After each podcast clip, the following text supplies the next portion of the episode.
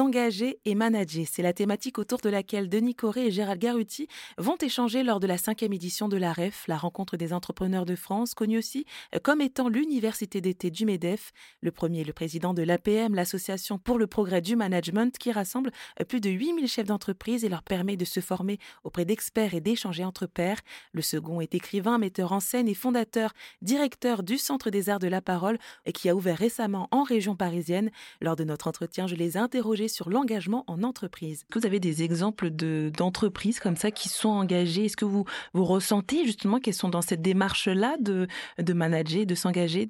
Je dirais que toutes les, les, entreprises aujourd'hui, euh, ou du moins toutes celles euh, à l'APM, euh, dans cette grande école du questionnement qui fait des entrepreneurs, des entrepreneurs éclairés ont engagé des, des, dynamiques de responsabilité sociétale des entreprises, hein, la fameuse mhm. RSE, donc avec trois trois jambes, j'allais dire la partie environnementale, la partie économique et la partie sociale, oui. et avec euh, évidemment le possible du quotidien, parce que toutes les organisations ne sont pas les mêmes, les, les moyens euh, mis à disposition, que ce soit en termes de humains, mais aussi en termes financiers, sont pas identiques dans les entreprises. Donc chacun avance à son niveau, à son rythme, mais va évidemment dans cette direction du mieux, c'est-à-dire on sort de cette société du progrès, du monde du progrès, euh, je dirais avec toujours plus, et on va et on se dirige vers cette société du mieux. Mmh. Et vous alors, du coup, euh, Gérald, par rapport à, à, tout ce qu'on vient de dire, euh, je me dis par rapport à, à, cette parole, parce que vous dites qu'on ne doit pas être dans la performance, mais alors du coup, comment,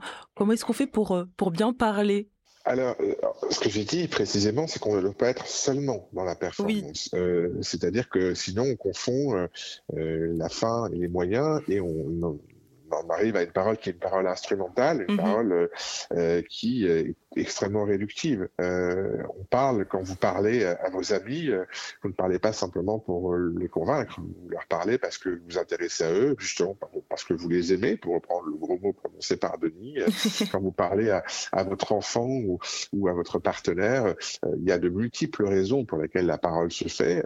Et, et donc, moi, ce que je dis, c'est que il faut sortir d'un rapport étriqué à la parole et de, de, de, ce rapport qui est uniquement, je dirais, euh, d'outils au mieux et parfois d'armes et parfois d'armes de destruction massive. Et il faut que la parole soit pleinement un art de construction collective. Voilà, mmh. dans toutes les dimensions possibles du lien.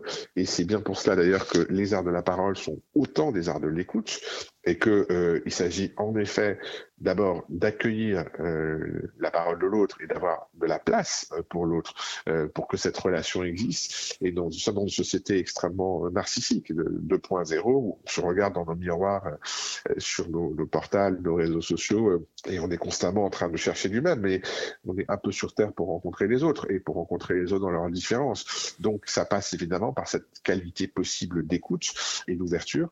Et en effet la parole est ce qui va permettre de trouver cet espace commun. Et c'est encore plus vrai pour des équipes, c'est encore plus vrai lorsque on a, je dirais, charge d'âme, c'est-à-dire qu'on emmène euh, des gens dans une aventure euh, avec des objectifs et qu'il s'agit en effet euh, de les, de, de les porter dans une attention à la fois euh, à l'ensemble et, et, à chacun. Mm -hmm. Donc la parole, euh, à cet égard, euh, c'est en fait euh, l'ensemble de, de, nos dimensions.